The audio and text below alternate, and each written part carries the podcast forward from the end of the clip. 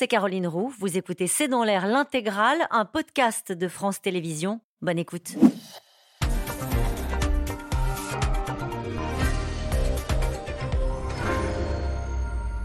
Bonsoir à toutes et à tous. Nous attendons vos questions SMS, Internet et réseaux sociaux pour alimenter notre discussion. La pression se fait plus forte avec hier une manifestation encore plus massive que celle du 19 janvier. L'intersyndicale accélère et annonce deux journées d'action mardi et samedi prochain. La CGT n'écarte pas euh, l'idée de grève reconductible, quitte à assumer euh, les blocages pour faire plier le gouvernement. Elisabeth Borne, elle, mène un tout autre combat à l'Assemblée où elle doit parvenir à rassembler euh, une majorité. En coulisses, les tractations s'accélèrent avec euh, les Républicains et Nicolas Sarkozy cet après-midi apporte son soutien à la réforme. Pour tenter euh, de reprendre la main sur la communication, le gouvernement lance dans le débat une vieille idée qui trouve quand même des adeptes. La semaine de quatre jours. Syndicat gouvernement qui va céder, c'est le titre de cette émission. Avec nous pour en parler ce soir, Christophe Barbier, vous êtes éditorialiste politique, directeur de la rédaction de Franc-Tireur. Emmanuel Soufi, vous êtes journaliste au service politique du journal du dimanche, en charge des questions sociales. Thomas Porcher, vous êtes économiste, euh, professeur à la Paris School of Business, membre des économistes atterrés et auteur de Mon dictionnaire d'économie aux éditions Fayard. Enfin, Brice Teinturier, euh, vous êtes directeur général délégué de l'Institut de sondage Ipsos. Vous êtes par ailleurs enseignant à Sciences Po. Bonsoir à tous les quatre. Merci de participer à ce C'est dans l'air en direct. Euh, je me tourne vers vous, Emmanuel Soufi, appel des syndicats, deux journées de grève, mardi 7, samedi 11, la pression monte. La pression monte et euh, ils ont avec eux quelques victoires quand même dans la rue. Hein. Ça fait longtemps qu'on n'avait pas vu des manifestations aussi unitaires, aussi euh, intergénérationnelles, j'ai envie de vous dire. Quand vous êtes, euh, si vous êtes allé faire un tour à la manifestation, alors la première puis la seconde, vous voyez autant de femmes, d'hommes, des retraités, des gens seniors qui sont tous concernés, en fait, des jeunes, beaucoup de jeunes aussi. Il y a eu pas mal de blocus dans les lycées. Donc c'est un sujet on le sait extrêmement concernant. Et aujourd'hui, le, euh, voilà, cet âge à 64 ans, certes qui n'est pas 65 ans comme l'avait prévu au départ euh, l'exécutif, il met contre lui en fait euh, tout le monde et toutes les catégories sociales, tous les âges, et notamment beaucoup de femmes aussi. Il y avait quand même une incertitude sur le mouvement social. On ne va pas se raconter d'histoire parce que ça fait quand même des années qu'on dit ah bah oui, on n'arrive plus à faire une manifestation sans casseur, ou alors il n'arrive plus à mobiliser. Les syndicats ont perdu la main. Là, quand on entend Laurent Berger dire c'est la plus grande manifestation depuis 95, 95 compris, ce n'étaient pas les feignants qui étaient dans la rue. Là, du coup, il donne le sentiment qu'une victoire syndicale euh, est possible. Il laisse l'espoir dans, dans, ses troupes. Euh, quand il dit depuis 95, il y a eu depuis 95 des grandes manifestations très, très réussies, beaucoup émaillées par des violences, mais qui ont quand même obtenu parfois des victoires. Par exemple, le CPE, contrat première embauche contre Dominique de Villepin en, en, 2000, en 2006. Je pense qu'il parle du nombre de personnes dans la rue. Pour le nombre de personnes dans la rue, c'est une, c'est une réalité. Euh, ça laisse quand même planer une incertitude, c'est que ce mouvement, qui est un mouvement de démonstration de force, est accompagné dans les études d'opinion par le sentiment quand même que ça va passer, une sorte de fatalisme, de résignation, que le gouvernement va arriver à ses fins, et que c'est d'ailleurs pour ça qu'il faut se mobiliser vite et fort, parce que s'il y a une chance d'arrêter le gouvernement, c'est tout de suite, c'est ne pas en laissant, en, laissant filer. Maintenant, pour moi, c'est important pour les syndicats parce qu'ils sont en train de tourner la page des Gilets jaunes. Les Gilets jaunes, c'était une immense colère populaire, avec là aussi beaucoup de monde, beaucoup de formes, beaucoup de violence, qui était non seulement une manifestation, un mouvement qui avait échappé aux syndicats, mais qui était contre les syndicats, contre le système, contre les partis politiques, contre tout le monde. C'était un mouvement véritablement révolutionnaire, au sens où il voulait casser un système dans lequel ils mettaient eux aussi les leaders syndicaux, les accusant d'aller dîner dans les ministères ou à l'Élysée. On voyait passer sur les réseaux sociaux toutes sortes d'accusations. Et là, maintenant, on voit que la légitimité sociale, cette manière de canaliser, d'organiser et de donner de la force à une colère populaire, c'est les syndicats. C'est mm. pas la France insoumise, c'est pas la rue désordonnée comme avec les Gilets jaunes. Ce sont les syndicats qui ont non pas le monopole, mais le savoir-faire pour ce genre de colère sociale. Avec cette question qui peut être posée sur l'efficacité, de cette forme de mobilisation et on sent bien que sur la stratégie syndicale, de l'unité syndicale, c'est peut-être le sujet, euh, si on se projette dans les semaines à venir, qui peut diviser ce front syndical. Oui, parce que l'unité syndicale tient sur l'adoption de formes puissantes, mais pas de blocage, c'est-à-dire ne pas aller jusqu'à la paralysie du pays et une vie quotidienne trop compliquée pour les Français. On voit bien que cette ligne de faille, qui fait qu'à chaque fois c'est plutôt la tendance CFDT qui est retenue dans la méthode, euh, elle tient l'unité syndicale. Or, s'il n'y avait pas d'unité syndicale, s'il y avait des tentatives de blocage, mais désavouées par une partie du mouvement syndical, on perdrait cette légitimité. Brice non, je crois que s'il y a d'abord une véritable réussite hein, dans cette manifestation, ça tient effectivement au Front syndical uni, mais aussi au thème. Euh, j'ai souvent dit qu'on avait de plus en plus de mal dans ce pays à accrocher les Français, à capter leur attention. Mais quand vous avez un sujet comme les retraites, ça, ça accroche au sens propre et au sens littéral. Et on le voit très bien dans ces, dans ces manifestations. Sur d'autres objets sociaux, les syndicats ne seraient sans doute pas parvenus, même unis. Exemple, l'inflation? L'inflation euh, ou l'assurance chômage. Regardez la façon dont euh, l'assurance, la réforme de l'assurance chômage est passée dans l'opinion et, euh, et, sans qu'il y ait de mobilisation, euh, y compris du, du côté. Parce que ça veut dire que 64 ans, c'est facile à comprendre pour tous. Non? Alors, un, c'est facile à comprendre. Deux, ça concerne les Français. Les Français se sentent extraordinairement concernés par ce sujet. On a tous remarqué que, y compris dans les petites villes, il y avait eu de bonne mobilisation, mais parce que ça intéresse la retraite tous les Français, qu'ils habitent dans les grandes métropoles dans le rural euh, ou ailleurs. Et puis qu'il y a une mobilisation par antagonisme, par refus de cette mesure phare qui est le recul de l'âge de départ à la retraite. Maintenant, tout l'enjeu, c'est quand même, je crois, effectivement le pronostic. Les deux tiers des Français continuent à penser que le gouvernement parviendra à faire passer cette réforme. Comment vous l'expliquez, Fabrice Teinturier? Parce qu'il y a, alors pour le coup, une intériorisation, je pense, euh, de mouvements sociaux qui, pendant longtemps, depuis longtemps, ont échoué. Il faut remonter justement à 95 pour avoir euh, un vrai recul ou au CPE. Euh, mais sinon, la plupart du temps, ce ne sont pas des mouvements qui ont permis d'arracher les victoires éclatantes contre une mesure gouvernementale. Et puis, je crois qu'ils ont aussi quelque part intégré que pour Emmanuel Macron, est-il envisageable de reculer sur les 64 ans? C'est-à-dire le poids politique d'un recul, c'est ça que vous voulez laisser eh Oui, je, pense que les Français se disent, de toute façon, il ne lâchera pas, et on le mesure d'ailleurs, on a des enquêtes là en cours qu'on aura demain, mais euh, on mesure cette idée dans l'opinion que il ne lâchera pas, il ne reviendra pas sur les 64 ans. Donc effectivement, à ce moment-là, il faut se mobiliser tout de suite, mais ça pose la question de la pérennité de la mobilisation. Si vraiment les Français intériorisent l'idée que de toute façon ça va passer, euh, et a fortiori, si, si c'est voté. Si, ça passe, euh, effectivement. Si ça passe, quel que soit le canal, 49.3 euh, ou pas, j'ai du mal à imaginer qu'on aura une mobilisation très puissante qui, qui se maintiendra à ce niveau-là. Ce qui ne veut pas dire qu'il n'y aura pas de rancœur dans le pays. Oui, c'est un autre sujet. que ça ne se payera pas plus tard. ça se payera Juste, Thomas Porcher, un, un élément qu'on n'a peut-être pas assez commenté depuis le début, c'est que le taux de grévistes a baissé hier. C'est-à-dire le taux de mobilisation était plus fort, enfin, le nombre de personnes dans la rue, mais le taux de grévistes dans la fonction publique a baissé. Là, la raison, on la connaît. Mais la situation, euh, la conjoncture actuelle est très difficile. Donc quand vous faites grève, vous n'êtes pas payé. Euh, le pouvoir d'achat a drastiquement baissé avec l'inflation. Donc les gens ne peuvent pas euh, partir sur un mouvement type 95 où on bloque l'ensemble du pays sur quasiment un mois, parce qu'en 95, il n'y a pas eu de transport qui ont fonctionné pendant un mois. Donc au bout d'un moment, l'impact économique était tellement fort que même le patronat avait dit au gouvernement qu'il fallait lâcher prise. Et là, on ne peut pas aller là-dessus parce qu'il y a le pouvoir d'achat qui, pose un problème. Mais il y a eu quand même une ferveur euh, populaire, puisque les Français sont majoritairement euh, opposés. Et pourquoi ils sont opposés, en fait, à cette réforme des retraites? Parce que euh, tout le monde travaille, et tout le monde mesure la pénibilité de son travail. Et ça, c'est la première chose. Même quand on a 35, 40 ans, je veux dire, les études le disent, hein, il y a un Français sur deux, plus d'un Français sur deux, qui dit qu'il se sent incapable de faire le même travail à 60 ans. Un Français sur deux Oui, un 52% exactement, ce sont des études de, de, la, de, la, de la CFDT. donc, c'est quand même assez important. Et puis après, il y a une instabilité pour ceux qui étaient proches de la retraite, qui se disaient dans 5 ans je vais être à la retraite.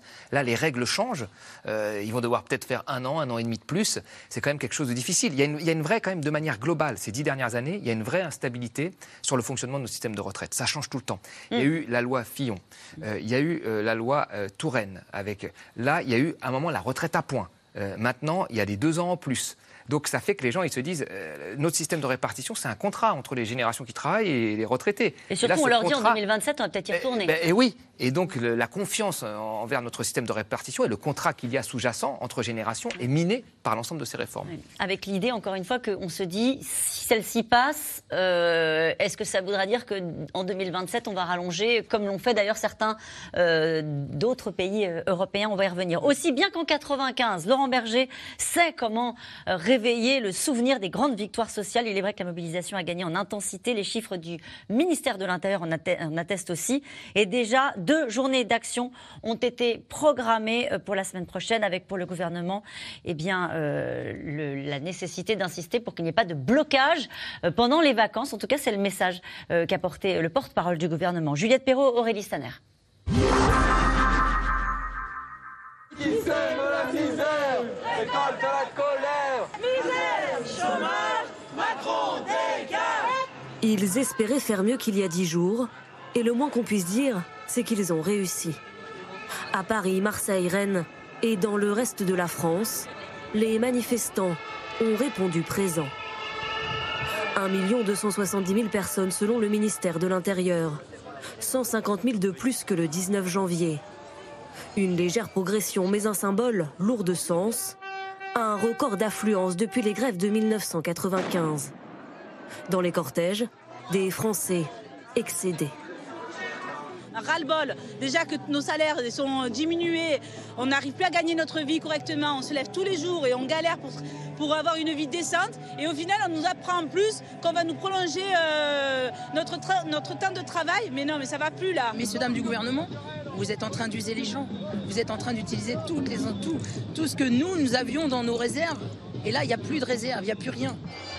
Aux côtés des citoyens, le personnel politique. À Paris, toute la gauche est de sortie.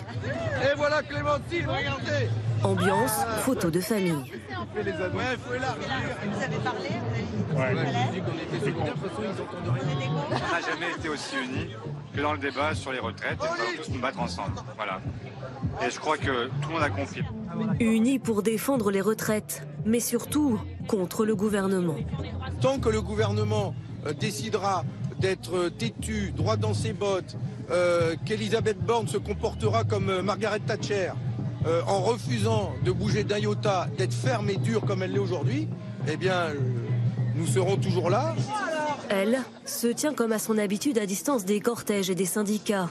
Pour Marine Le Pen, la bataille des retraites doit se jouer sur un autre terrain. Moi, je suis à la tête d'un groupe de députés. Euh, on nous a envoyés à l'Assemblée nationale précisément pour combattre à l'Assemblée nationale le texte et c'est ce que nous faisons en commission euh, euh, depuis déjà quelques jours. Une pression populaire et politique qui pourrait bien commencer à peser sur la Première ministre. Exit les formules d'il y a quelques semaines sur une réforme de justice sociale. Un système juste c'est permettre à ceux qui ont commencé à travailler tôt de partir plus tôt. Elisabeth Borne durcit le ton. Non, ça n'est plus négociable, la retraite à 64 ans. Et maintient le cap, hier encore, à l'issue de la journée de manifestation. Assurer l'avenir de notre système par répartition, c'est notre responsabilité. Mais le gouvernement a-t-il encore les moyens de ses ambitions? Ce matin, Gabriel Attal semble rouvrir la porte à la négociation.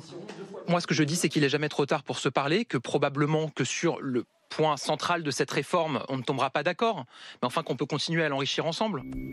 Il faut dire que même chez les proches d'Emmanuel Macron et les partisans de la réforme, une petite musique critique se fait entendre. Le sujet principal, c'est ce que vous avez dit, c'est-à-dire euh, une partie de l'opinion, une partie très importante, majoritaire dans les sondages, euh, qui euh, ne se reconnaît pas dans cette réforme. Euh, et elle ne se reconnaît pas parce que on n'a pas partagé avec les Français les raisons véritables de la réforme. Incompréhension ou rejet fondé, les syndicats ont leur petite idée. Côte à côte dans le cortège hier, la CGT et la CFDT, bien décidées à poursuivre le mouvement. Quand on voit le nombre de manifestants, évidemment qu'on est confiant. Évidemment, quand on voit les sondages, évidemment qu'on est confiant. Il faut que le gouvernement entende, parce qu'autrement, on ira vers, euh, vers un problème démocratique. Deux autres journées de mobilisation ont d'ores et déjà été annoncées. Le mardi 7 et le samedi 11 février. Le pari d'un appel à la grève le week-end en début de vacances scolaires, qui, s'il est gagné, pourrait mettre encore un peu plus le gouvernement sous pression. C'est un enjeu, ça, cette histoire de vacances scolaires, euh, pour le gouvernement, pour les syndicats. Alors, les vacances scolaires, la, zone euh, A, je crois, commence euh, à la fin de la semaine. C'est un enjeu vis-à-vis de l'opinion. Est-ce que c'est des vacances de riches, comme on l'entend souvent, au mois de février? C'est un enjeu important. D'abord parce que ça désamorce en partie la bombe des établissements scolaires. Cette crainte folle des gouvernements de voir les lycées se bloquer et la, la, colère devenir une sorte de colère générationnelle. À partir du moment où la France, par rotation, est en vacances, on ne bloque pas des lycées qui sont fermés. Donc ça, ça démine un tout petit peu, au moins jusqu'à la fin du, mois de février, ce, risque-là. Par ailleurs, le fait que les Français partent en vacances dans la période difficile qu'ils traversent avec l'inflation, la difficulté de la vie, euh, bah, ça les rendra plus sensibles encore à des grèves de transport si grève il y a. Donc ça peut rendre impopulaire un blocage long qui empêcherait les gens de partir ou de rentrer, qui verrait certains perdre les arts d'une location, les autres renoncer à, des, à des, sports d'hiver ou à des vacances qu'ils ont, qu'ils ont promises à leurs enfants. Donc en effet, c'est un peu l'allié du gouvernement. Oui, la question ensuite, c'est qui porterait la responsabilité? Ceux qui ont été contraints au blocage, comme le dit Philippe Martinez, euh, ou le gouvernement? En général, vous avez une polarisation. C'est-à-dire que ceux qui sont opposés au gouvernement, opposés à la réforme, eh bien, plus que jamais considèrent que la responsabilité en incombe au gouvernement. Et que si on en est là, c'est parce qu'il n'est pas capable de faire des concessions. Et puis, vous avez une polarisation aussi euh, du, du, camp d'en face qui se dit c'est scandaleux qu'il y ait des grèves qui bloquent le pays. Donc, ça ne fait pas tellement avancer. Ça ne fait, pas, ça fait pas bouger, en tout cas, l'enjeu le, de l'opinion qui est un enjeu majeur, on le sent bien. Hein. Ce qui, euh, ça, ça, ça, aide le mouvement social. Et, et, et, on les entendait dans les cortèges hier, les responsables syndicaux, dire en gros les Français sont avec nous.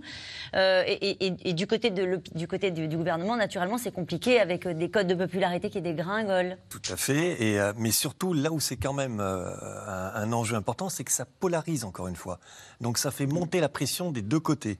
Euh, donc si vous avez des grèves, des, des mobilisations, vous aurez ceux qui protesteront contre ces grèves, les autres, et l'exacerbation en est accrue. J'avais cette question, regardez, de Bernard dans les Yvelines. Les Français ne vont-ils pas finir par se lasser de ces manifestations et grèves à répétition Pour l'instant, ils soutiennent le mouvement. Pour l'instant, ils soutiennent le mouvement. Et, euh, et, encore une fois, la mesure est suffisamment impopulaire pour qu'il y ait un soutien fort pendant encore longtemps. La vraie question, c'est pas euh, est-ce qu'ils vont euh, se lasser ou oui. pas, je crois, c'est est-ce qu'ils vont descendre dans la rue. C'est la traduction de, ce, de ce refus, la traduction effective en manifestation ou en grève.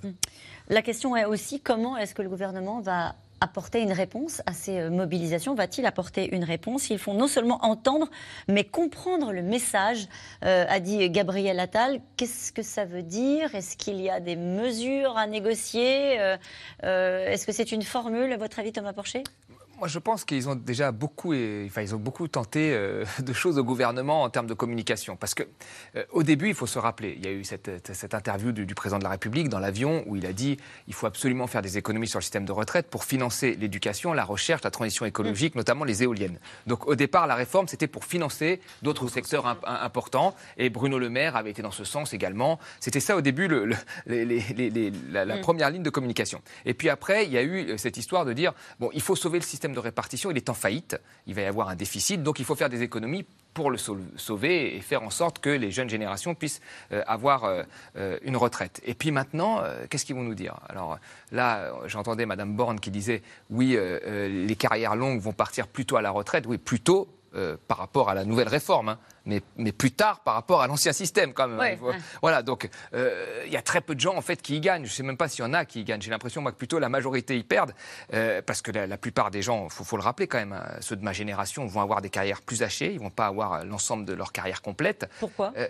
mais Parce que soit euh, ils ont vécu les années, soit c'est l'ubérisation de l'économie pour les plus précaires, mmh. ils ont eu des carrières précaires, soit pour les gens comme moi, ils ont fait des longues études. Donc mmh. ils partiront beaucoup plus tard et ils n'auront à 67 ans. Après voilà, 67 et ils n'auront pas leur carrière complète. Mais le dénominateur la, durée de cotisation, elle, elle augmente. Ouais. Donc leurs pensions vont, vont, être beaucoup plus faibles que si on avait gardé euh, l'ancien système. Donc tout le monde va y perdre en tout réalité. Tout le monde perd. Ce qu'avait dit euh, Olivier Dussopt, c'est qu'il n'y avait pas de perdants dans cette réforme. Euh...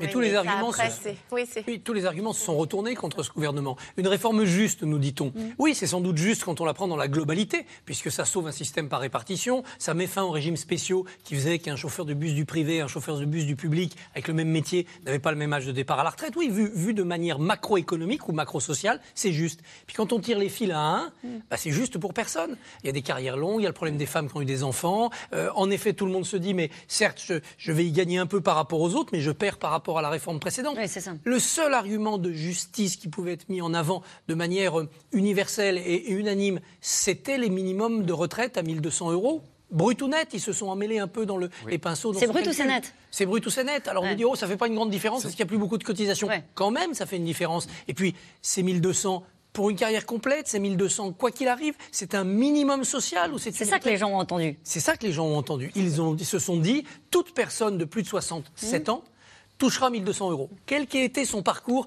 professionnel ouais. dans la vie. Ça n'est pas le cas, ça ne sera pas le cas demain. Ouais. Et donc tout ça va s'éclaircir un peu au Parlement, c'est pour ça qu'il n'y aura pas une réponse du gouvernement, mais des réponses. Toute une série de rustines sur tous les, les- les trous qu'on a vus dans ce dispositif depuis qu'on en parle depuis un mois. Mais, mais tout ça va être assez vain parce qu'en fait, s'il y a deux choses, deux points qui sont vraiment les points euh, très impopulaires et les points sur lesquels les syndicats se battent depuis le début. hein. Je vous rappelle qu'il y a eu des concertations depuis le mois d'octobre, mais c'était deux paramètres. C'est le recul de l'âge, donc euh, certes, c'est pas 65 ans, donc euh, c'est un an de gagné, mais 64. Et puis avec un, une- une- c'est un peu une double peine, on accélère la durée de cotisation. Et ça, c'est en fait ces deux curseurs-là ne sont Pas négociables. Et quand la première ministre dit ne sont plus négociables, ils ne l'ont jamais été en fait. Et c'est et ça, ce sont deux points sur lesquels euh, la, la population, en fait, aujourd'hui, on, on parlait tout à l'heure du, secteur public, mais le privé est dans la rue. Et c'est une grande différence par rapport à 1995 et aussi à 2010. Souvenez-vous, c'était on passait de la retraite à 60 ans à la retraite à 62 ans. On a, enfin, les syndicats avaient eu du mal à mobiliser le privé. Aujourd'hui, il se mobilise. Il est là, et notamment dans les sous-préfectures, des petites boîtes, des PME, etc. Parce que vous avez aussi tout un tas de paramètres qui rentrent en, en ligne de, en résonance. euh, la question des salaires, de l'inflation, euh, les services publics, le partage de la valeur, etc. Donc je veux dire, aujourd'hui, on n'est plus dans des grèves par procuration, mais davantage par des grèves par, pour- par motivation. Donc combien de temps ça va durer? Ça, effectivement, boule de cristal, mais en tous les cas, c'est pas prévu pour s'arrêter avec. Enfin, l'histoire des vacances, je pense que c'est un pari un peu audacieux que fait le gouvernement euh, en espérant que ça va. euh, Ça dire, retomber le soufflet, que quoi. si on devait alors c'est très difficile, hein, la météo sociale c'est encore plus difficile que la météo tout court, mais ça veut dire qu'avec l'expérience qui est la vôtre, si vous deviez miser sur ce qui peut se passer dans les semaines qui viennent, euh, vous voyez pas, une fois le texte voté, le mouvement social redescendre euh, comme... La difficulté, c'est que vous avez vu, les débats vont être extrêmement raccourcis au Parlement. Plus vous avez des débats longs, plus vous pouvez avoir. euh, en 2010, c'était 14 journées de mobilisation. Alors certes, elles avaient commencé à un million de personnes dans la rue, puis après, ça s'était un petit peu effiloché, un peu étiolé. Là, vous avez un débat parlementaire qui va être raccourci à 50 jours maximum.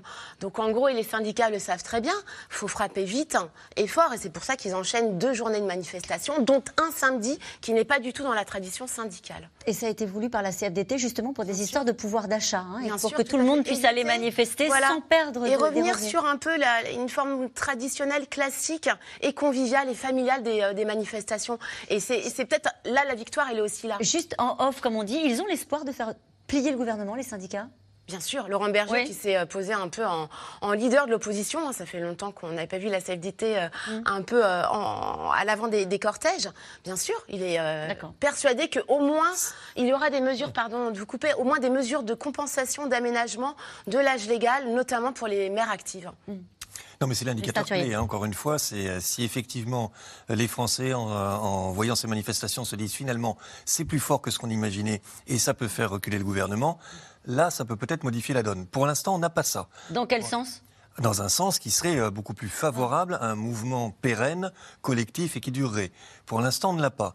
Si en revanche, ils continuent donc à penser que non, ils n'y arriveront pas, euh, que les 64 ans euh, passeront, je- crois que le, le mouvement finira par la force des choses, pour des raisons pécuniaires aussi, par lentement, en revanche, mais lentement, mais par euh, s'atténuer, tout en laissant une grande rancœur. En fait, il faut trois conditions pour que la réforme en France passe. Oui. Il faut qu'elle soit perçue comme nécessaire. Et là, c'est un peu fluctuant, hein, parce que vous l'avez rappelé, euh, les Français ne sont pas convaincus euh, qu'elle est nécessaire, que cette réforme est nécessaire. Ou en tous les cas, ils nous disent, euh, oui, il faut peut-être le réformer et financer ce système de retraite, mais pas comme ça, en faisant notamment davantage payer les entreprises euh, ou, les, euh, ou les riches. Ou les retraités Voilà, donc première condition, pas totalement euh, loin de là, euh, mise en place. Deuxième condition, la réforme juste. Et c'est là où le gouvernement a beaucoup perdu, parce que je trouve que depuis 15 jours, on voit bien que dans le débat public, ce qui a été mis, ce sont plutôt des éléments de la réforme qui apparaissent comme injustes. Euh, vous démarrez à 20 ans et vous allez devoir euh, travailler pendant 44 ans. Pourquoi Alors que celui qui démarre à 21 ans, lui, ne travaillera que 43 ans? Et là, il n'y a pas de réponse possible du gouvernement. Pas de cas, possible a- parce qu'il n'y a pas de marge de manœuvre budgétaire on n'a pas entendu une réponse disant si, si, on va modifier ça. Ou... Donc l'idée d'une réforme juste, elle en a quand même pris un coup. Et puis la troisième condition, c'est est-ce que je vais être perdant euh, ou gagnant? Il y a toujours des, des perdants et des gagnants, mais là, les Français se projettent beaucoup plus comme étant des perdants que comme étant des gagnants. Parce qu'on leur demande de d'appui travailler de toute façon deux ans Parce plus. que voilà, cette mesure-là, de toute façon, elle obère les autres. Ouais. Ce qui est significatif, c'est que vous avez plus de 80% des Français qui approuvent l'idée d'une petite retraite euh, qui serait euh, à minima à 1200 euros, et ça n'empêche absolument pas euh, ces mêmes Français de s'opposer à cette réforme. Mm. Donc on voit bien que le, le moteur, c'est l'allongement, c'est les, les 64 ans. Je le disais, pas de marge de manœuvre budgétaire, Thomas Porcher. Non, hein, sur, il y a déjà pas mal qui a été fait pour l'accompagnement social de cette réforme. Et puis dès le début, c'était même, euh, même le, le gouvernement disait on peut, on peut discuter de tout, mais il faudra qu'à la, à la fin, on ait toujours ces plus de 10 milliards d'économies. Parce De que tout- ça coûte cher la mesure dont parle euh, Brice Teinturier, c'est-à-dire celle qui euh, demande à une personne qui a commencé à travailler à 20 ans euh, de cotiser euh, 44 annuités à la place de 43, ça coûte cher? En fait, ce qu'il faut quand même rappeler, c'est qu'à partir du moment où vous faites une mesure qui est basée sur des économies, il peut y avoir toujours plus, de- il y aura toujours plus de perdants que de gagnants.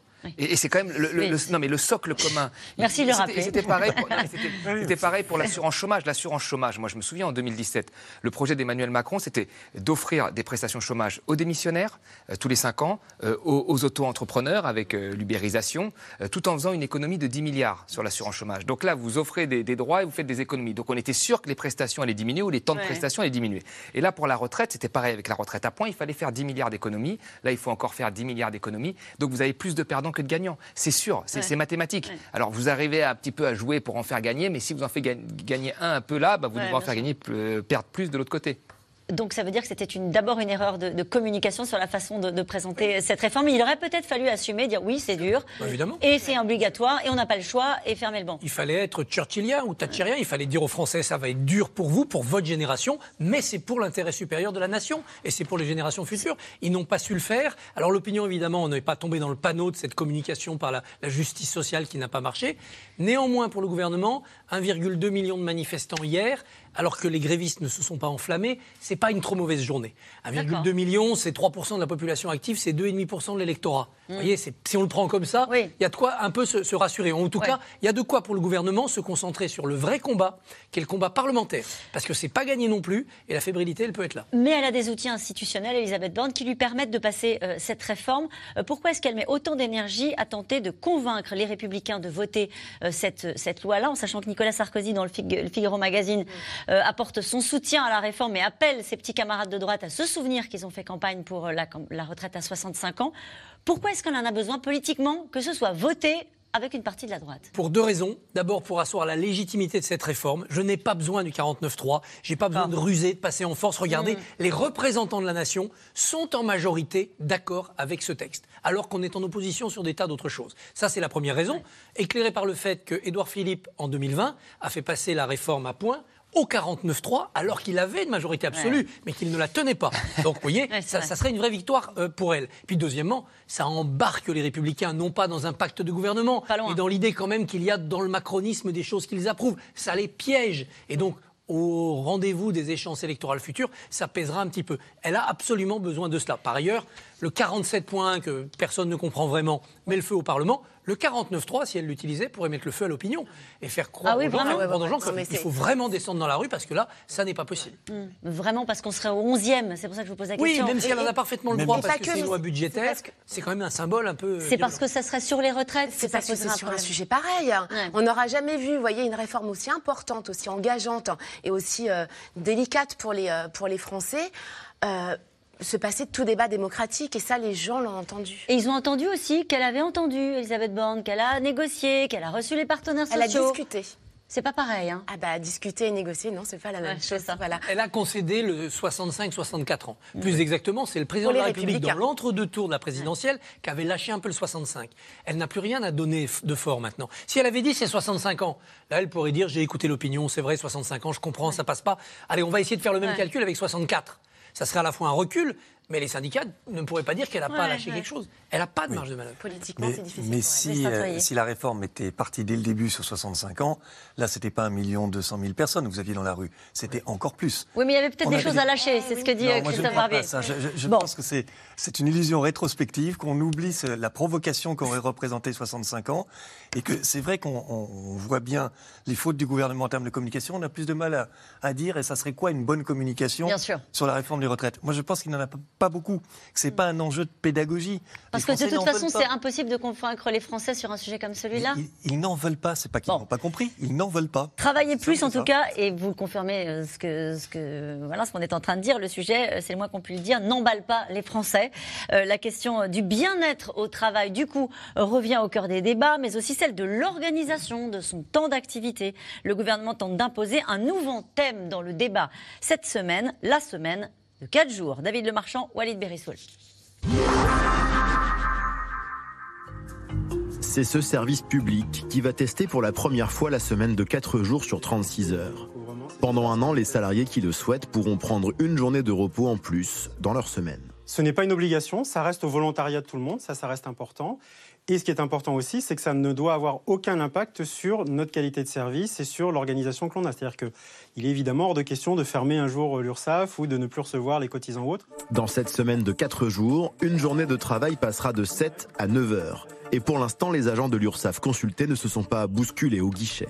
Sur 300 personnes, seule une quarantaine ont donné leur accord. Moi, non, je n'avais pas fait ce choix de faire euh, donc les, la semaine de 4 jours. Euh, je trouvais que c'était une trop grosse journée. Comme j'ai deux enfants bas âge, euh, c'est trop compliqué. Mais sinon, oui, par la suite, pourquoi pas. En pleine bataille sur les retraites, cette initiative a été annoncée ce matin par le ministre des Comptes publics. Pour convaincre les Français de travailler plus longtemps, Gabriel Attal veut leur parler qualité de vie et bien-être au travail. Ça a été une année record. Qu'est-ce qu'ils vous disent les Français aujourd'hui? C'est que quand on parle des retraites, c'est la question de leur rapport au travail qui est posée. Et que pour beaucoup de Français, ils souhaiteraient avoir plus de liberté, plus de flexibilité dans leur organisation du travail. Et ce matin, le patron de la CFDT s'est dit prêt à en discuter avec le gouvernement sans pour autant être dupe sur tout le reste. Ah, c'est sans doute une forme de, prise de conscience qu'on aurait mieux fait parler du travail et de l'organisation du travail avant de parler des retraites et d'un équilibre budgétaire des retraites. Je crois, enfin, vraiment, j'insiste là-dessus, il y a vraiment eu les choses qui ont été faites à l'envers.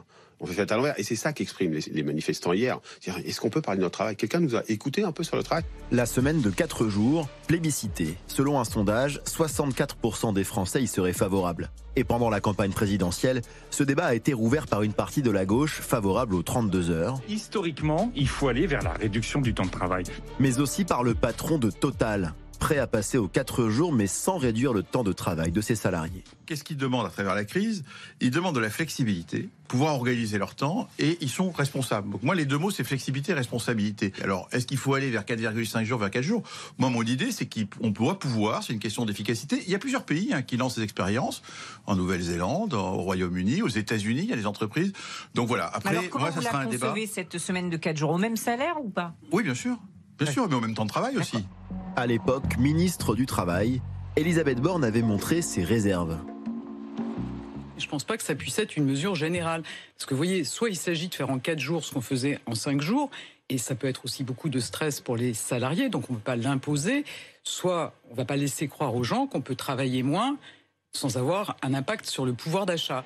Alors peut-on travailler moins et y gagner plus? Cette entreprise de e-commerce a fait ce pari il y a bientôt deux ans un millier de salariés à 32 heures par semaine sur 4 jours. Résultat, une productivité et un chiffre d'affaires en hausse qui ont entraîné des augmentations de salaire. Tous ces postes, euh, j'allais dire, euh, les moins payés dans la boîte cette année ont eu une augmentation moyenne de 10%, malgré le passage aux 4 jours et malgré les 32 heures, euh, pour rémunérer le travail en réalité qui est fait derrière. Aujourd'hui, le salaire minimum chez nous, il est à SMIC plus 25%. Employé à la maintenance, ce jeune père de famille consacre désormais ses mercredis à la garde de son fils. Une journée de repos supplémentaire, synonyme également pour lui d'économie. Une journée de, garde pour mon fils en moins, plus les trajets, euh, les trajets kilométriques, euh, l'essence que ça peut représenter. Euh, du coup, on est à peu près, euh, moi j'ai calculé sur un gain euh, d'environ 250 euros par mois. Selon une étude, la semaine de 4 jours n'a pour l'instant été adoptée que par 5% des entreprises en France. Mais depuis la crise sanitaire, les initiatives ne cessent de se multiplier, également dans plusieurs pays d'Europe. C'est vrai qu'on on était en train de débattre euh, avec vous, Brice Ceinturier. On dit, bon, bah allez, passons. Quand on voit cet exemple-là, on se dit, bah oui, c'est formidable. Dans cette entreprise, ça, marche très bien. Allons-y pour la semaine de 4 jours. Et vous dites, en fait, Non, ça ne peut pas être calqué un seul modèle sur l'ensemble des situations. voilà, c'est très sens. français et on cherche à faire rentrer la diversité du monde du travail, les, euh, les solutions qui sont extraordinairement différentes d'un individu à l'autre, à travers un système ou une mesure qui pourrait s'appliquer à tout le monde. C'est pas du tout ça.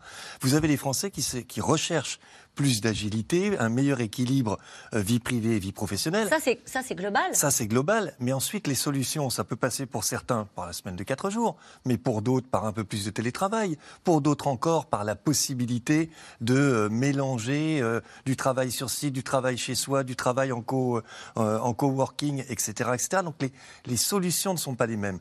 L'enjeu, c'est effectivement de donner plus de souplesse, de permettre aux individus. C'est ça qui est important, pardonnez-moi, dans ce que vous dites. C'est-à-dire qu'on pourrait penser temps de travail quand on parle de la semaine de 4 jours. En fait, ce que vous nous dites, c'est la vraie revendication des Français, c'est d'avoir la maîtrise de leur emploi du temps. Exactement, c'est de retrouver de, l'efficience, de l'autonomie, ce qu'on dit de, de l'empowerment, enfin de la capacité à maîtriser la façon dont vous travaillez. Mm. Et ça, ça ne passe pas par une solution unique et qui s'applique à tous, parce que vous avez une diversité de situations, de familles. Regardez dans votre reportage, eh bien un tel, il habite loin, donc il fait des économies s'il ne travaille que 4 jours. Ouais. Pour un, un autre foyer, ça ne sera pas du tout ça l'enjeu euh, majeur. Après, on se met à la place des entreprises. Thomas Porcher, est-ce que euh, c'est bien dans des petites structures Euh, Est-ce que c'est applicable à des grands groupes? Il faut tester. Ouais. En fait, en Espagne, ils le testent sur 200 entreprises, comme ça, sur 3 ans, volontaires. hein. Et Mm. ils regardent comment ça se passe. Il y a des entreprises en France qui l'appliquent. hein. Il y a des, une entreprise de BTP, euh, Iprema, qui, qui, qui, qui l'applique et qui a, a des- d'assez bons retours. hein. Euh, en Suède, ça a été fait sur des, sur des maisons de retraite et ils ont re- remarqué que les, les, les absences pour maladie ont diminué fortement. Donc il y a, d'assez bons retours, mais il faut le tester. Ça doit être que sur le volontariat. Dans un Pardon, mais qu'est-ce qu'ils testent? Faire ce que disait Elisabeth Borne, faire en 4 jours ce qu'on faisait en 5 Non, non, parce que ça. travailler c'est la 4 semaine jours, mais 32 gagner moins. La semaine des 32 heures. Non, non, normalement, le, le vrai test, c'est comme pour les 35 heures. Si on passe à 32 heures, payer euh, 35. Voilà, payer, Ah oui. euh, payer comme avant. Donc ce qui veut dire, parce que là il faut le dire aussi, il faut dire les choses, c'est-à-dire que si on baisse de 20% le temps de travail et qu'on paye la- le, le- le même montant, bah, ça revient à une augmentation de 20% du taux horaire euh, que l'on va payer. Donc il y a un coût. Si on le fait pour l'ensemble des entreprises, c'est un coût qu'on chiffre à 100 140 milliards. Donc c'est un coût qui est énorme. Alors on gagnerait, alors là je parle vraiment en plein emploi, on gagnerait après sur l'assurance chômage, euh, mais quand même il y aurait un- quelque chose à financer. Donc non, non, il y a. Mais après, ce que- ça révèle sur les salariés, c'est depuis la crise Covid, dans tous les pays, y compris des pays qui n'ont pas le même modèle social que nous, comme les États-Unis, Mhm. qui ont fait la grande démission, et nous euh, qui avons euh, des- une- un modèle social plus généreux. C'est que les gens veulent de plus en plus qu'il y ait un temps de travail et des temps sociaux qui s'emboîtent mieux, les temps sociaux, la famille, euh, Ouais. etc. Euh, et c'est vrai que c'est- un, un vrai problème. Enfin, je veux dire, au- aujourd'hui, euh, de manière très concrète, vous travaillez, vous mettez vos enfants à 8h30 à l'école. Si vous avez une heure de transport, vous arrivez au travail à 9h30. C'est impossible, ça. Vous allez chercher votre fils, euh, vos enfants à 18h. Euh, vous devez quitter le travail à 17h. Mais c'est pas, c'est pas possible. Et les gens, ils demandent aujourd'hui, en fait, d'a- d'avoir quelque Ça, chose c'est applicable dans les services. Il y a tout un tas de métiers dans lesquels Oui. on a besoin d'être présent. Mais dans- oui, mais dans une grosse partie, c'est pas du tout applicable, bien sûr. Voilà, c'est ça. Dans, dans- dans le BTP, on peut pas faire du, du, du travail à distance, c'est pas possible. Mais il y a quand même cette revendication. Et puis il faut dire aussi, faut dire aussi une chose, c'est que le temps de travail diminue dans tous les pays riches. hein. Ça, c'est- tendanciel De- depuis 1950. On a C'est intéressant ce que vous dites parce que le temps de travail diminue dans tous les pays ri- riches et quand on interroge les Français, je me tourne encore vers vous, Brice Ceinturier, eux, ils se projettent quand on leur demande vers davantage de travail. Ah oui, ils sont persuadés que nous. nous On va leur demander plus. Tout à fait, que- qu'on va aller dans une société où on demandera toujours plus de travail. L'idée, l'idéal type de nous allons vers une société de loisirs où il y aurait de moins en moins de place accordée au travail et de plus en plus aux activités sociales, à la culture, etc. C'est pas du tout ce que pensent les Français. Ça veut pas dire qu'ils le souhaitent pas. de pronostic. Voilà, il faut Ouais. distinguer le souhait et, et le pronostic. Mais même en termes de souhait, vous savez, cette idée que les Français seraient des paresseux qui ne voudraient plus travailler, Mm. c'est une idée fausse. Euh, Quand vous le posez aussi en termes de souhait, ils vous disent plutôt, euh, bah, je, la, la- la majorité relative vous dit euh, qu'on travaille autant qu'aujourd'hui. Vous avez une petite euh, minorité qui vous dit qu'on travaille plus. Un souhait, pas un pronostic, mais un souhait. Et puis un autre bloc, mais qui n'est pas si important que ça, qui vous dit je souhaiterais qu'on travaille moins. Et, et ce qu'on mesure aussi, et vous l'avez dit, c'est la diversité, encore une fois, euh, des, demandes qui sont adressées et donc des solutions qui doivent être adaptées aux conditions de vie réelles des, des Christophe Barbier, euh, est-ce qu'il y a un nouveau clivage politique? Est-ce qu'il y a, est-ce que les clivages et les et les, euh, les, rapports des partis les uns vis-à-vis des autres sur le travail ont bougé? On, prend cette phrase de d'Armanin, le ministre de l'Intérieur, cette, cette, semaine, qui disait à propos de M. Mélenchon, M. Mélenchon et ses amis défendent une idée gauchiste bobo d'une société sans travail et sans effort. On a vu qu'il y avait eu un débat au sein même de la gauche sur on résume le droit à la paresse et la valeur travail pour euh, un électorat populaire. Est-ce que là-dessus, les clivages sont les mêmes depuis toujours? Non, ça bouge.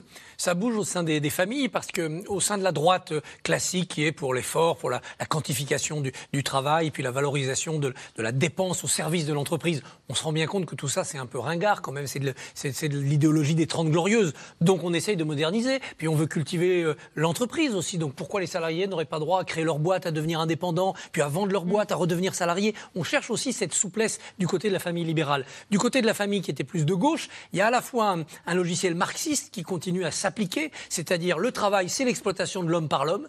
Le travail, c'est un rapport de force entre les forces laborieuses et le capital. Et c'est dans le cadre de ce rapport de force qu'il faut des gains sociaux. Donc à la fois, on est fier du travail, c'est ce qu'exprimait par exemple Fabien Roussel dans le débat que vous évoquiez, mais dans la fierté de ce travail, on va exiger du patron qu'il reconnaisse euh, les, masses laborieuses.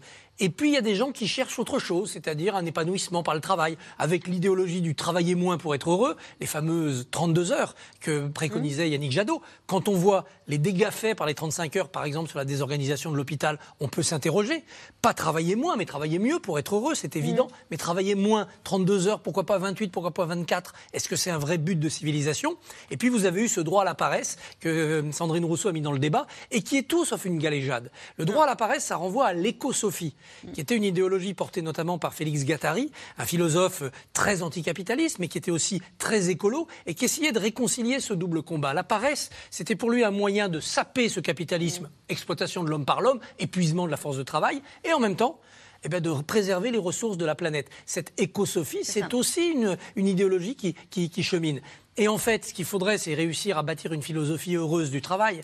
À 25 mm. ans, vous avez des jeunes qui veulent travailler 70 heures, ils veulent se défoncer, ils ont créé leur start-up. Mm. Et d'autres qui veulent profiter du temps libre, des amours, des amis et de la culture. Et puis à 50 ans, des gens qui veulent travailler beaucoup parce qu'ils ont élevé leurs enfants, et d'autres qui veulent travailler moins parce qu'ils se sentent fatigués. Chacun a sa philosophie de la vie. Oui, mais on est un collectif et il faut des règles communes. Et les règles communes sont censées notamment quand on revient à la réforme des retraites. C'est censé être dégagé par l'intérêt supérieur de la nation. Il y a un pays à reconstruire en 45. C'est pas la même chose qu'après le choc économique de 73. C'est pas la même chose qu'au début du 21e siècle. Et ça, c'est aux politiques de déterminer l'intérêt supérieur de la nation. Avec cette idée qui est développée par euh, François Ruffin, qui dit en fait, en ce moment, les Français, ils ont eu le Covid, ils ont eu la guerre. Il leur faut surtout de la tendresse. Le bien-être au travail et la tendresse. Emmanuel Soufi. Alors moi, plus que de la tendresse ou du bien-être au travail, parce que on, je voudrais pas qu'on infantilise non plus les travailleurs et les salariés. Non, ce qu'ils attendent, c'est vraiment la reconnaissance. Enfin, c'est un mot extrêmement important pour Par le salaire, alors. Mais non, il n'y a pas que ça, Caroline. En fait, reconnaître le reconnaître le sens de mon travail. Est-ce que je suis utile à la société dans laquelle je travaille euh, Est-ce que mon salaire est, euh, est, euh, calé sur mon investissement personnel, des fois au détriment de ma famille, des fois au détriment aussi de mes activités personnelles, associatives, sportives etc. Et c'est vraiment ce mot-là, c'est-à-dire que quand vous demandez aux gens, c'est pas tant euh, des jours de congé qu'ils veulent en plus ou la semaine de quatre jours. Je pense pas que ce soit une revendication dans les entreprises. C'est plutôt est-ce que mon manager, est-ce que mon supérieur reconnaît mon investissement dans mon travail quoi, la reconnaissance, Et la reconnaissance du travail? Alors des fois, alors c'est peut-être la tendresse qu'évoquait. Euh, peut-être, euh, on va y revenir. C'est merci, bravo pour ton dossier, bravo, tu as vraiment bien géré le projet dans les délais qui étaient impartis, qui étaient extrêmement courts. Vous voyez, c'est pas simplement la prime mm. ou euh, euh, et c'est pas simplement la tape dans le dos euh, hop mm. pas boum je vais t'en coller encore un, un, truc encore plus difficile dans un temps encore plus encore plus ramassé non c'est vraiment oui des, des, des remerciements des c'est une autre, euh, et c'est, un autre rapport à la hiérarchie dans l'entreprise. Voilà. Oui, il y a ça. Et ça peut passer effectivement par des, euh, par des, euh, des, journées de télétravail qu'on va accorder davantage à aménager le poste à la maison aussi dans des métiers qui ne sont pas encore télétravaillables. Et on s'est rendu compte durant le Covid que tous ces métiers qu'on se dit ah non c'est pas possible. Bah si en fait c'était possible. Par exemple? Bah par exemple le, standard. Vous avez des standards 10 aujourd'hui des hôtesses qui peuvent elles prenaient le téléphone de chez elles mais parce qu'on avait équipé l'ordinateur etc de, de tout un tas de systèmes qui permettaient de prendre les appels. Donc aujourd'hui, des postes télétravaillables, il y en a encore beaucoup. Donc le télétravail reste quand même une forme de, euh, de, euh, d'avantage pour certains nantis, entre guillemets, dans, dans, euh, du côté des salariés. Mais c'est possible. Et donc c'est aussi pouvoir partir une heure plus tôt parce que euh, rendez-vous chez le médecin. Plus de dentiste. souplesse, plus voilà, c'est une espèce de tolérance vis-à-vis C'est l'idée que le collectif, à un moment donné, doit s'adapter au salarié tel qu'il est, avec son rythme de vie et ses, et ses- et ses contraintes. Oui, mais la, la- la question de la reconnaissance est, est effectivement importante, mais il y a trois dimensions qui font que les Français considèrent que le travail est dévalorisé. Je dis bien le travail et pas la valeur travail. La valeur travail, c'est déjà un concept politique et le travail, c'est une activité qui peut générer des valeurs positives ou des valeurs négatives. Mais euh, les trois éléments que, nous- que les Français nous disent être essentiels dans la dévalorisation du travail, c'est le niveau des salaires. Première cause, quand même, ils nous disent le travail n'est pas assez payé. Depuis 20 ans, j'essaye de rappeler ça, sans succès, mais c'est quand même ce que les Français nous disent obstinément. C'est pas ils ne veulent pas travailler, ils considèrent que le travail n'est pas assez payé, que c'est pour ça euh, qu'ils y voient une dévalorisation.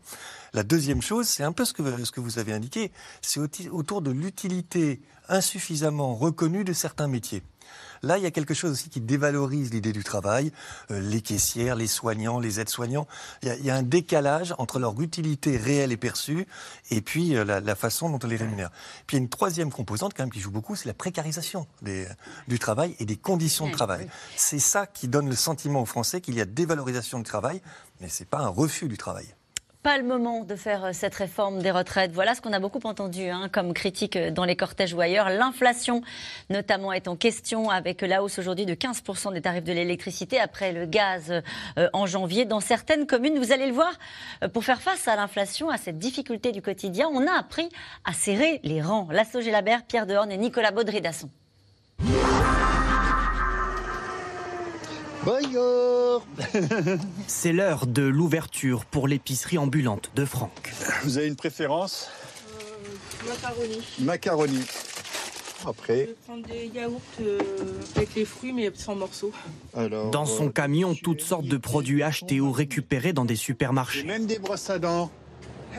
Revendus à très bas prix et destinés à des clients aux faibles revenus, comme cette maman de trois enfants. Alors, la modique somme de 17,79 euros au lieu de 55,57 en magasin. Ça, euh, je peux pas euh, le prendre hein, en magasin. Tout ce qui est fruits et légumes. euh, Donc voilà, puis l'essence pour aller au travail, euh, c'est juste pas possible. Ça, c'est vital pour nous. Ah oui, ah oui. Puis pour mes enfants surtout. Voilà. Trois fois par semaine, depuis cinq ans, Franck Fauquenois sillonne les routes de Provence à la rencontre d'une cinquantaine de familles dans le besoin. Lui-même a été bénéficiaire des Restos du Cœur après un problème de santé. Ça m'a donné envie de maintenant d'aider les gens, faire en sorte que ben, quand ils passent une fois par semaine euh, dans nos épiceries, ils puissent euh, avoir un petit moment déjà de bonheur parce que ben il y a beaucoup de personnes qui ne voient pas d'autres personnes que nous. Vous pourriez me mettre pour 10 et je vous rends les 3 euros la prochaine fois Pas de souci. Malgré des prix très bas, cette cliente est obligée de demander crédit. Après un licenciement il y a quatre mois, difficile pour elle de payer son loyer et ses factures. Désormais, chaque euro compte. Je fais très attention, mais il y a quoi, des fois, eh ben, pas trop dépenser. euh, si je peux acheter des trucs à pas cher. Donc ça, le fait que ça vienne ici, c'est épicerie. Oh, c'est excellent, c'est parfait. Oui. vous évite... euh, Ben, ça, ça m'évite déjà, j'ai pas de voiture, faut, donc faut que je demande à quelqu'un de m'emmener dans les grandes surfaces, et puis les grandes surfaces, c'est cher aussi. hein. Des associations aux initiatives personnelles, comme dans le village de Valençol, où Delphine, la patronne de ce bar familial, propose quatre fois par semaine des menus faits maison à 9,50 euros. Alors là aujourd'hui on a du sauté de porc à la bière avec les pommes de terre, demain on a les cannelloni. Après on essaie tout le temps de faire un plat cuisiné. Une formule anti-crise, à la carte depuis novembre, pour 30 couverts maximum. Sa manière à elle d'aider ses clients à combattre l'inflation. Franchement c'est pas la bouffe qui me fait gagner ma vie. Vous avez un commerce quand Loin de là. Oui c'est pour ça que j'ai un commerce mais je veux dire c'est moi qui fais des heures pour payer ces heures-là parce que la personne qui me fait à manger c'est la personne qui devrait travailler à ma place. Donc en fait je prends sur mes horaires à moi. Donc c'est le... C'est comme si je travaillais gratuit en fait. C'est- C'est c'est bête, mais- du village. Mais c'est pour le. Ouais, c'est parce que, comme je dis, moi je suis née ici, je suis une Valençolaise et, Et je tiens à ça. Avec d'autres habitants du village, Delphine va jusqu'à livrer ses repas chauds directement chez les personnes âgées, souvent isolées. Odette Entrez. Et bonjour. Ça va Voilà, oui. Des anciens, à leurs yeux trop souvent délaissés par le gouvernement. Et pour les personnes âgées, qu'est-ce que l'État fait? Voilà, la question elle, elle est retournée. Qu'est-ce qui est mis en place? Quand on voit les retraites que beaucoup touchent, ici on est un village d'agriculteurs, qu'on voit que la moitié des femmes ont travaillé avec leur mari toute leur vie et qu'elles se retrouvent, ont qu'elles ont quasiment rien, on est bien d'accord. Comment on fait pour vivre? Donc on va laisser crever tous nos anciens, qu'est-ce qu'on fait? Et Moi la question elle est vraiment là, qu'est-ce que fait l'État? Qu'est-ce qui est mis en place pour l'État, pour les aider? Merci. Au revoir. Euh, voilà. Au revoir. En période d'inflation, cette solidarité entre habitants pourrait plus que jamais compter. Sur une année, au mois de janvier, les prix de l'alimentaire en France ont bondi de 13,2%. Votre réaction, Thomas Porcher, à ce reportage euh, C'est vrai qu'on avait tous le sourire en regardant l'énergie que mettait cette femme à, au fond, faciliter la vie des gens avec lesquels elle vit et des anciens. Oui, c'est impressionnant. Enfin, c'est c'est la débrouille, quoi. C'est le système D. Et euh, en même temps, c'est beau, et en même temps, c'est effrayant.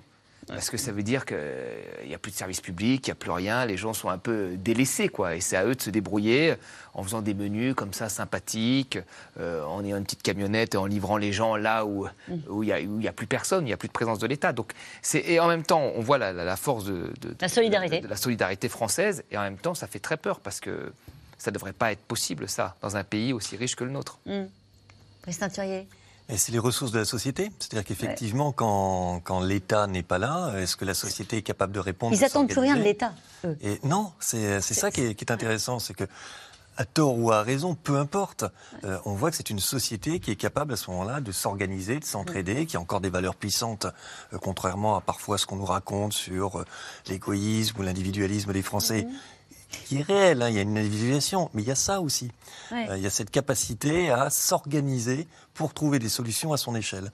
Et ça, c'est la tonicité de la, de la société française. Christophe Barbier. Et en même temps, nous sommes l'État, euh, parmi les États comparables, qui met le plus d'argent, de la, la plus grosse part de son PIB dans un système social euh, qui se veut juste, qui se veut de redistribution. Il y a sans doute des fuites dans les tuyaux, mais on a quand même cette volonté-là. Et puis, ce n'est pas à l'État d'ouvrir des épiceries dans les villages. Il faut Mm. que le, le système s'organise autrement pour que ça soit à la fois rentable pour l'épicier qui ne travaille pas pour rien et évidemment euh, pratique, précieux pour les, pour les habitants. Ça relève aussi des collectivités locales qui sont souvent les mieux à même de voir là où sont les besoins, d'organiser et d'agiter cette tonicité de la, de la société. Hmm. Il n'y a pas de colère, en tout cas. Euh, on l'a pas entendu. Alors, je ne sais pas si vous la voyez dans l'opinion, parce que c'est vrai qu'en ce moment, on est en train de se dire qu'est-ce que ce mouvement euh, contre les retraites va devenir? Est-ce que c'est un mouvement de colère? Est-ce que c'est un mouvement militant sur cette réforme-là en particulier? Peut-il y avoir ce que les, les syndicalistes appellent la convergence des luttes? Il y a de la colère, il y a de la résignation. Ils sont difficiles à sonder, les Français. Il y a les deux. Il y a une partie, il y a en gros euh, 35-36% des, des Français qui sont réellement en colère et qui disent qu'ils sont en colère. D'autres qui sont mécontents mais pas en colère. Et puis une toute petite minorité qui se dit euh, apaisée. Donc la colère, elle est là. Maintenant, elle est aussi euh, mêlée effectivement au sentiment que de toute façon, c'est pas dans l'action collective nationale qu'on va trouver des solutions. C'est plutôt dans des actions locales, d'entraide, de proximité. Et, et c'est ça qui vient j'ai envie de dire, euh, contrebalancer le, le chaudron bouillonnant. Ouais. Euh, c'est parce que euh, des individus se concentrent aussi sur d'autres types d'actions. Ça ne veut pas dire, encore une fois, qu'ils sont satisfaits euh, de la situation actuelle. Mais leur mode d'action est Regardez cette question. Cette forte mobilisation n'est-elle pas surtout un appel de détresse pour l'augmentation du pouvoir d'achat, Emmanuel Soufi Bien sûr, derrière, euh, derrière se cache bien sûr cette question du, du vivre dignement de mon travail et de vivre dignement de ma retraite. Retraite à laquelle j'ai le Mm. J'ai droit, le droit, ouais. et retraite à laquelle, bah, quelque part, hein, j'ai financé aussi. Alors j'ai financé la retraite de, de mes aînés, donc il est bien normal aussi que j'ai j'ai un un bout de la mienne, quoi. Et en fait, sur le, le sens de la réforme, la- la- la- la- la- une réforme juste comme le clame le gouvernement depuis quelques semaines, les gens ne comprennent pas pourquoi je vais travailler deux ans de plus, à Mmh. peu près. Mais pour, est-ce que je vais gagner plus? Et en fait, ils se rendent Euh. compte que non. Vous voyez, si, si quelque part les pensions étaient euh, améliorées de façon euh, notable, hein, pas un point, pas 1% ou 2%, voire 6%, mais parce qu'on intègre dedans euh, le minimum de pension à 1200 euros brut, là, je pense que ce, ce- ce- ce- ce- le deal pourrait se faire. Mais en fait, c'est je vais, gra- je vais travailler plus pour avoir exactement la même chose, pour éviter qu'en fait ma, ma pension décline. Euh, L'argument, il est collectif. L'argument, c'est de Bien dire aux. Français, bah, si on fait pas ça, on n'a plus de système par répartition. Et c'est là-dessus que repose notre pacte social, notre pacte générationnel. Oui, mais je pense ça, ça marche que, pas comme euh, argument. Non, mais je pense que le gouvernement ne l'a pas expliqué suffisamment. En expliquant justement, en prenant appui sur les travaux du Conseil d'orientation des retraites, qui montrent bien oh, la chute progressive de, euh, du niveau de pension. En fait, le, le problème aujourd'hui, c'est pas tant un problème de financement, parce qu'en termes de dépenses publiques, bah, le système de retraite, il, il est euh, non pas Mm-hmm. à l'équilibre, mais on dépense toujours autant. Vous voyez, pas plus euh, et pas moins, mais on est sur la même ligne de flottaison.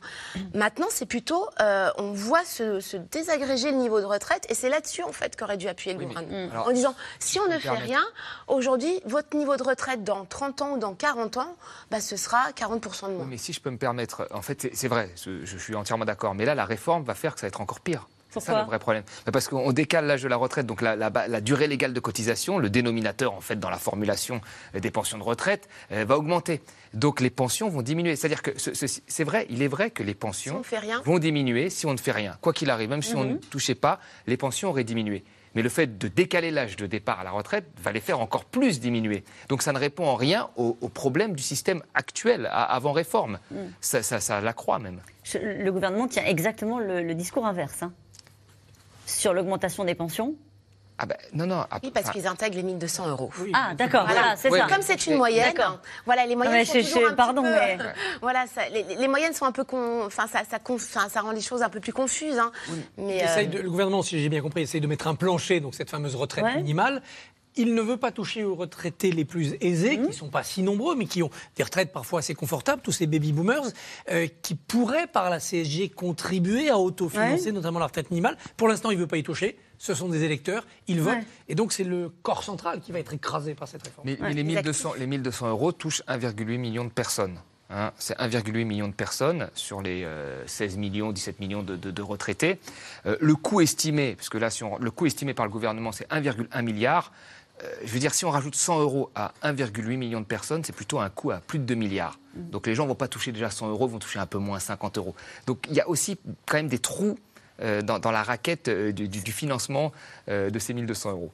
Brice Saint-Thurier voulait dire un mot? Je trouvais que vous aviez donné un argument de manière beaucoup plus efficace que l'argument financier donné par le, le gouvernement. Lequel? Que si vous êtes dans une logique purement financière, et c'est ça la logique Oui. aujourd'hui, l'argumentation, c'est il manque un certain nombre de milliards, sinon le système euh, va s'effondrer. Bon, ça ne marche pas auprès des Français parce que les Français se disent et nous disent on peut trouver de l'argent ailleurs, Oui. Si en revanche vous dites, comme vous l'avez dit, cette réforme se fait parce qu'on cherche à préserver le lien qui unit les générations, vous n'êtes pas uniquement dans une logique financière, Ouais. vous êtes dans une logique de bénéfice pour les individus. C'est déjà différent comme façon de raconter les, les choses. Et nous revenons maintenant à vos questions. Une question de Régis en Côte d'Or. Le succès des dernières manifestations peut-il se renouveler éternellement, Christophe Barbier? Éternellement non, euh, tout, a, tout, tout a une fin, mais je pense que ce succès en appelle d'autres, Euh, notamment la manifestation du 11 février, c'est un rendez-vous très important, parce que ça permet aux salariés du privé qui n'ont pas toujours la possibilité de faire grève, c'est beaucoup plus compliqué pour eux, de manifester. Euh, le samedi, normalement, à part quelques-uns, on ne travaille pas, donc si on veut descendre dans la rue, on peut. Et là, on pourrait voir, notamment dans les villes moyennes, un gros succès de cette manifestation, malgré les vacances scolaires et, et si la météo ne, ne s'en mêle pas. La mobilisation a été similaire à celle de 2010 et Sarkozy avait tenu bon. Macron fera-t-il de même dans l'intérêt du pays? Bernard dans les Yvelines Oh bah, c'est son, Ah, son calcul en tout cas, bien sûr. Oui. C'est son calcul avec un temps parlementaire assez raccourci pour que la légitimité juridique ne soit pas contestable. Et qu'à partir de là, les Français qui dans les études apparaissent comme déterminés contre cette réforme, mais résignés à l'avoir passée, eh bien cela soit confirmé dans leurs pronostics. Mais pas- on- n'est quand même pas dans la même configuration. C'est-à-dire qu'on était juste après la crise de 2008, qui avait été un choc. Et, je veux dire, on n'avait pas eu de crise pendant moins 30 ans. Là, on avait une grosse crise, donc les économies, on les comprenait mieux. Là, on a vécu 10 ans de crise quasi structurelle avec le Covid, l'Ukraine, etc., etc. Donc les gens, ils veulent plus vraiment se... Enfin, ils ne croient plus au sacrifice post-crise comme il y a eu en 2008, je pense. Pascal, dans les Vosges, pour une réforme juste, ne faut-il pas que les retraités aisés participent à l'effort gé- général? On en parlait euh, Ah tout à l'heure. C'est des questions qui auraient dû être débattues, en fait, euh, y compris avec les syndicats, y compris avec les, partis, les groupes parlementaires avant, et y compris lors du débat parlementaire euh, en commission. Malheureusement, euh, il risque, même s'il y a énormément d'amendements, il risque de se retrouver un peu atténué et squeezé carrément. Mais même la question des cotisés, faire cotiser davantage les entreprises. Et les salariés, il y a des sondages hein, qui sont sortis bah, là-dessus. On voit que les gens sont euh, majoritaires en fait à se dire, bah, écoutez, s'il faut payer plus euh, 20 euros par mois pour ne pas avoir à travailler davantage, je suis Ils sont favorable favorables à cette idée-là. S'ils ont à choisir entre trois mots, euh, Oui. une hausse des cotisations, un recul de l'âge de départ en retraite ou une baisse des pensions, ils préfèrent encore une hausse des, comptes- des Un cotisations. petit sacrifice chaque mois euh, plutôt que. moins douloureux à leurs yeux que euh, ça, reste dans les trois cas euh, de toute façon une horreur hein, pour, euh, pour les Français. Et cette idée Mais- que et cette idée que cette réforme serait portée euh, serait juste parce que elle serait financée par les retraités plus aisés, par les milliardaires comme euh, euh, le disent certains certains députés de la France insoumise. Est-ce que cet aspect-là vous arrivez à le mesurer dans l'opinion Bien sûr, on, on- on le mesure, on pose euh, des questions là-dessus et on voit qu'effectivement, vous avez un gros bloc qui va même un peu au-delà euh, des sympathisants de gauche ou de la seule France insoumise, qui considère qu'on pourrait trouver d'autres moyens de financer cette réforme des retraites, notamment en taxant davantage soit les super profits des entreprises ou les entreprises particulièrement euh, Mhm. qui, qui bénéficient d'un certain nombre d'aides, soit euh, les, les gens les plus aisés dans la société française. Et les revenus du capital aussi. Eh oui, oui. Mais, mais forcément, parce que ce ne sont pas eux. Donc, Bien sûr. euh, de- La retraite à points était davantage acceptée par la population et par certains syndicats. Pourquoi avoir changé d'objectif? Merci Chantal dans le Gers pour cette question. C'est vrai qu'on avait l'impression qu'il y avait euh, davantage de, de discussions possibles avec les syndicats et en particulier avec la CFDT. Voilà, la CFDT la portait depuis longtemps, euh, mais une bonne partie des Français sont descendus dans la rue aussi Oui, contre cette réforme. Donc elle n'était pas si, si populaire. Elle était surtout beaucoup plus intelligente parce que c'était un changement systémique qui s'adaptait mieux, mieux, à mon avis, à ce que va être le paysage du travail tel qu'on l'a décrit. Euh, je suis responsable de mon destin, je fais mes choix, mes choix me rapportent des points et je suis conscient du stock de points que j'accumule. Et donc je, je suis euh, à la maîtrise de mon destin. Ah, évidemment, il y a un critère que je ne maîtrise pas, c'est le jour où je prends ma point. retraite, la valeur du point. C'est ça. Donc je veux, donc je veux que l'État, les parlementaires, me garantissent la valeur du point ou du moins une fourchette. Qu'on me dise pas le, le- le jour où je vais prendre ma retraite, ah bah, pas de chance, euh, demain le point s'effondre tu pars au mauvais jour. Non, on voulait un système de garantie, mais je trouvais ce système beaucoup plus intelligent parce qu'il était adapté au 21e Il y avait des totems et c'est pour ça qu'il y avait du monde dans la rue. Il y avait un âge pivot. Ah oui, l'âge Voilà. pivot, c'était remettre une, une mesure Et comptable. Et il était à quel âge qui ne l'était pas 64. Voilà. Allez, une question d'Isabelle. Cette réforme est-elle mal ficelée ou a-t-elle été très mal présentée? Mal présentée surtout, je pense. Parce que ficelée, elle l'est. Hein. Elle Elle est l'est. ficelée, ouais, elle est ficelée. Euh, elle est Elle est claire, hein, franchement, pour le coup, par rapport au système universel où on s'interrogeait tous sur la fameuse valeur du point. Non, elle est très claire. C'est plutôt qu'elle n'a pas été argumentée et justifiée. Pourquoi était bien ficelé, il n'y aurait pas le problème des femmes qui ont Ouais. des enfants, le problème des carrières longues. Ouais. Ils auraient dû des- le voir des- venir, Ah oui, pardonnez-moi, parce qu'en ont 2010, échappé. c'était déjà la, la- la problématique. Allez, une question de Pierre en Gironde. Pourquoi certains députés LR refusent-ils de voter le projet alors que leur parti défendait la limite d'âge à 65 ans? Il y a une aile gauche aussi parmi les LR, Ouais. Aurélien Pradier, qui l'a porté dans le combat pour la présidence. Euh, Les proches de Xavier Bertrand, tels que Pierre-Henri Dumont, ceux-là considèrent que euh, les Français souffrent trop pour qu'on aille jusqu'à 64 ans. Ils veulent un autre mode de, de- de financement. C'est aussi une manière pour eux de créer un rapport de force interne à leur parti. S'ajoute à ça une querelle entre sénateurs et députés qui n'ont pas la même vision des choses, et ça va avoir son importance dans la navette parlementaire. Et ce sont des députés souvent dans des circonscriptions Oui. populaires, donc Oui. ils sentent encore plus le rejet de la mesure par leur propre électorat. Et d'ailleurs, euh, Laurent Berger s'est adressé à ses députés en disant, euh, en gros, faites attention parce que vous allez devoir rendre des comptes euh, sur le terrain. Il estime qu'il peut y avoir une pression de la, de la base des Français sur les marchés, sur les députés. C'est de bonne guerre ou de bonne tactique, mais inversement, si les LR ne votent pas cette réforme, quelle est leur raison d'être? Là, il faudra. Allez, on ne parle jamais de l'espérance de vie qui implique pour beaucoup euh, 20 à 30 ans de retraite qui paiera? Et on a gagné 9 ans d'espérance de vie depuis que François Mitterrand a fait la retraite à 60 ans. Est-ce qu'on ne peut pas en rendre 4 Mm. en travaillant Ça semble assez logique, mais quand on le dit aux Français. voilà. Mais on décale quand même plus l'âge de départ à la retraite qu'on gagne en espérance de vie ces dix dernières années. Merci beaucoup à vous tous. C'est la fin de cette émission qui sera rediffusée ce soir à 23h40. Demain, vous retrouvez Axel de Tarlet. N'oubliez pas que vous pourrez retrouver C'est dans l'air quand vous le souhaitez en replay et en podcast. Belle soirée.